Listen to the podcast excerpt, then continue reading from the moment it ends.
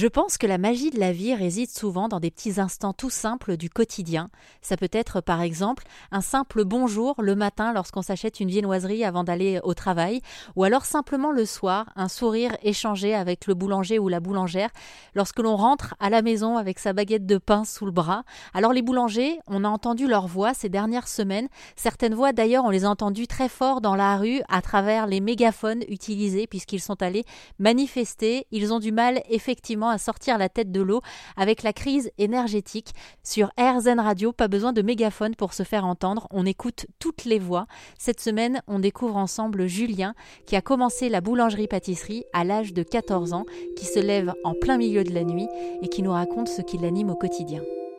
Me retrouver au travail avec moi-même, avec ce que j'aime faire, c'est aussi une manière de se sentir bien en dehors du travail.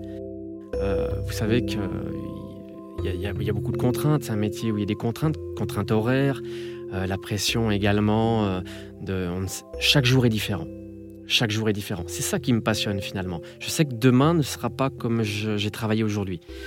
Vous avez, si je veux être un petit peu dans le technique, les températures, le taux d'humidité, tout ça fait qu'à un moment donné, mon travail, je vais devoir m'en accommoder. Je dois absolument avoir la maîtrise de ce que je fais voilà, si je fais une pâte à brioche, je travaille avec du beurre, je travaille avec des œufs, je travaille avec des produits frais, mais en fonction de la température, en fonction de, du conditionnement, ça va être différent. Je vais devoir m'adapter. Et c'est ça qui est passionnant. Et il est important de faire chaque jour quelque chose que l'on aime, puisqu'il ne faut pas oublier une chose, c'est que un moment donné, notre journée de travail s'arrête. Et on va retourner peut-être à la maison, on va retrouver un cadre familial. Il va falloir que on soit bien aussi en accord avec nous-mêmes. Donc ça, c'est le plus important. Si on veut être en accord avec soi-même, il faut être en accord avec ce que l'on fait.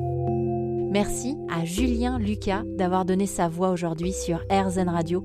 Il est boulanger-pâtissier en Alsace.